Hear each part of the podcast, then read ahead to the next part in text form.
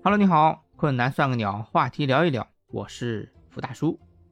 还记得咱们前两期话题做的是《西游记》系列，咱们聊了《西游记》里面的妖魔鬼怪，聊了《西游记》里面的神仙。那这次呢，我们再次回归我们的《西游记》话题。这次啊，咱们说说主角孙悟空的名号。经过前面的话题，你可能还记得，当时孙悟空辞官弼马温，回到花果山的时候，有独角鬼王来投奔，他建议孙悟空啊，可以自称。齐天大圣，这啊是齐天大圣这个称呼啊第一次出现。那么问题来了，《西游记》里面齐天大圣孙悟空为什么自称大圣，而不是别的什么称呼？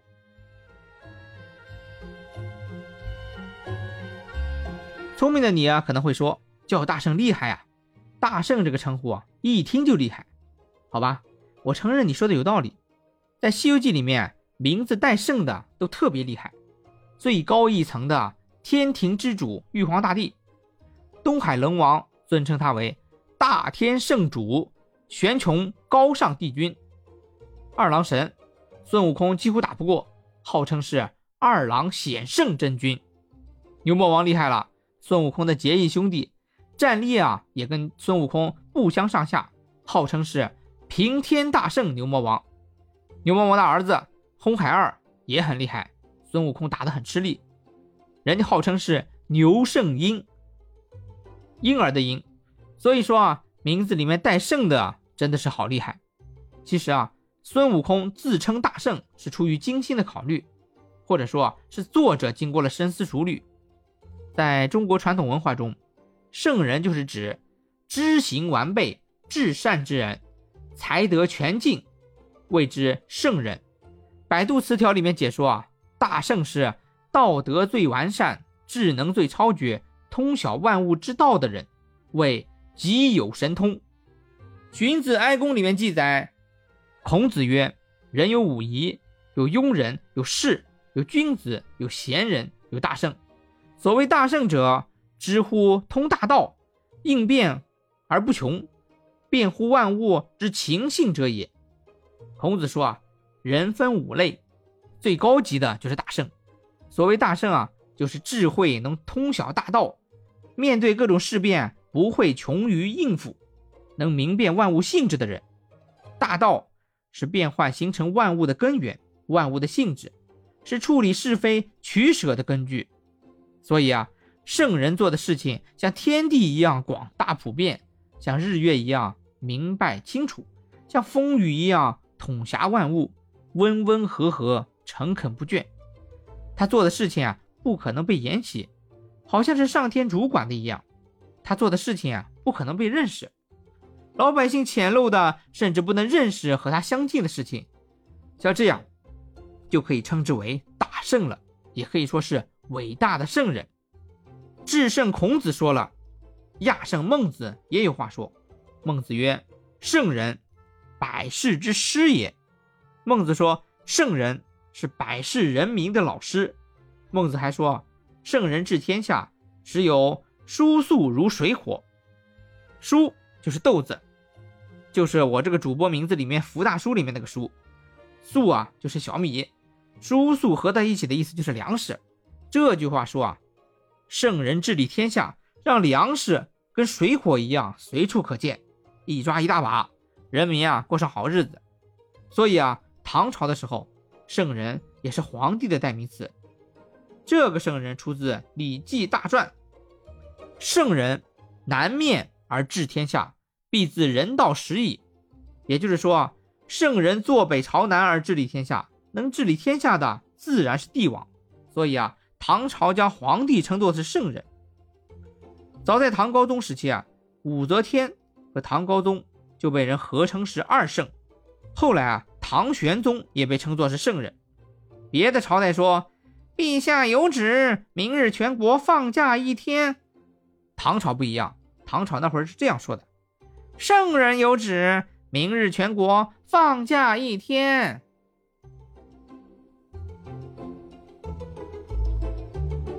前面说了，孙悟空选用齐天大圣当称号是经过深思熟虑的。其实啊。有句话不知道当讲不当讲，他也没什么好选的。当时啊，他只有“神仙圣佛”这四个字好选。我们来回顾一下齐天大圣啊得名的历程。当时啊，原文里面是这样说的：从团队里面跳出一个通臂猿猴，大声说：“大王若是如此远虑，真所谓道心开发也。如今五重之内，唯有三等名色，不服阎王老子所管。”猴王道：“你可知哪三等人？”猿猴道：“乃是佛与仙圣三者，躲过轮回，不生不灭，与天地山川齐寿。”所以啊，孙悟空想要和天地同寿，只能从神圣仙佛四个字里面选一个。前面话题我们讲了，死后才能成神。孙悟空从生死簿里面划掉了自己的名字，自然死不了了，也当不了神了。之前被分封成弼马温，只是一个不入流的小神，他在自称大神，就显得没见识了。大仙也不能选，大仙啊是没有编制的天庭人员。比神还要小一等，孙悟空都自称是齐天了，后面再加个大仙，就有点滑稽可笑了。大佛就更不能选了。孙悟空啊，跟着菩提老祖学医啊，学的是道家体系，跟儒家体系啊，跟佛家不是一个体系。那时候孙悟空跟佛还没有啥关系，还没有去取经学佛呢，所以啊，大佛也不能叫。说到这里啊，你可不要以为大圣比其他的神仙佛还要低。中庸里面说，圣人可以赞天地之化育，意思就是说啊，参与天地创造万物的活动。所以说，孙悟空的齐天大圣被玉帝承认之后啊，孙悟空见到三清四帝之后啊，可以只打个招呼，说声兄弟你好吗？圣人可以与天地同立啊。刚好可以与齐天吻合，逻辑上说得通了，妥了。你看，建个号起名字啊，真不容易，名字起不好，这个号就废了。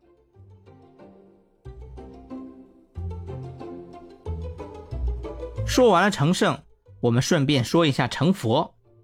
其实啊，佛和圣区别并不是很大。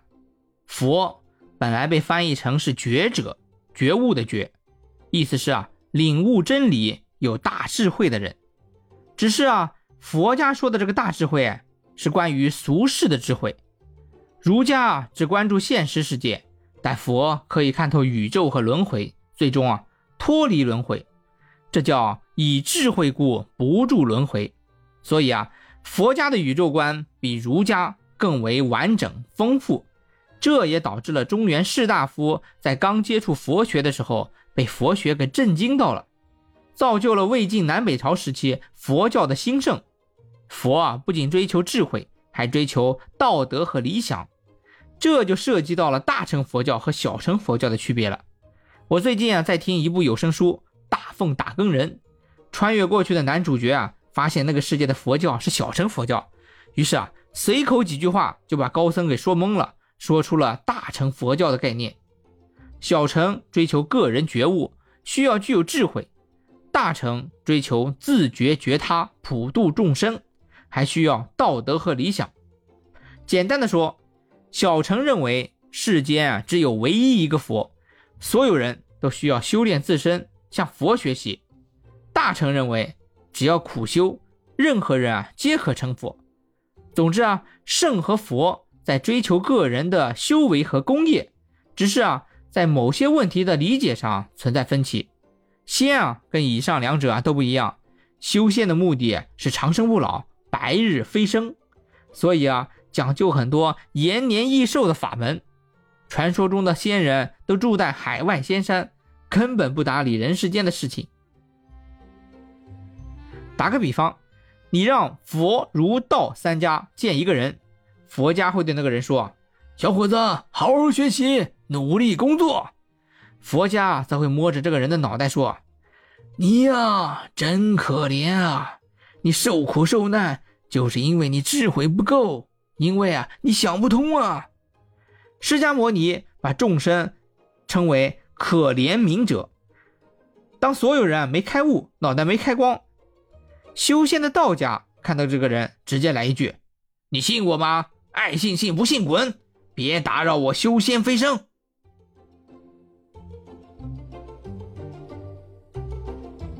我们总结一下，成圣、成佛、成仙是儒、佛、道各自的追求，也是人生的三种境界。那么该如何调和呢？南宋的宋孝宗有句话说的很好：“以儒治世，以佛治心，以道治身。”处理日常的事物啊，要跟圣人学；管理自己的内心，要跟佛陀去学；养好自己的身体啊，要向道家去学。人活在世上。不能只想着对外界物质的占有，还得想一想，这只有一次的生命，到底该如何去使用？这一辈子啊，想成为一个怎样的人？困难算个鸟，大圣名字起得巧。困难算个鸟，话题聊一聊。我是福大叔。下一期话题啊，我们聊一聊国庆假期结婚潮来了，你的红包准备好了吗？敬请期待，再见。